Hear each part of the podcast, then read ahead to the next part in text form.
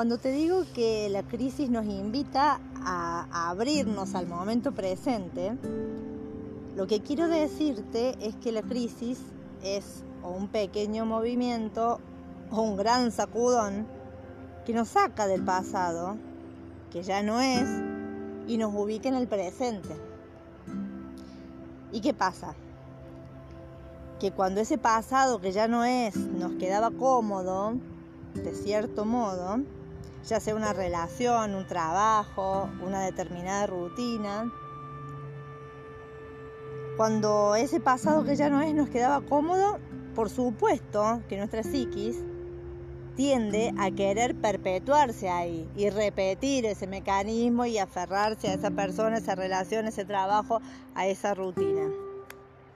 Incluso cuando algunas veces eso a lo que nos aferramos ya está desgastado, o no está funcionando tan bien como antes, o incluso cuando aquello a lo que nos aferramos no depende en absoluto de nuestro control. Entonces la crisis nos saca del pasado y nos ubica necesariamente en el presente. Un presente que por supuesto es distinto al pasado.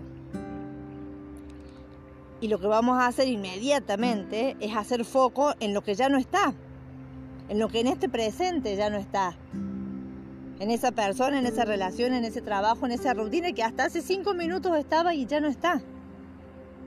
Y es lógico y está bien que hagamos foco en eso, porque es lo que tenemos que agradecer para poder luego soltarlo, hacer el proceso de duelo para poder ver después lo que sí hay en el presente y elegir qué queremos hacer con eso.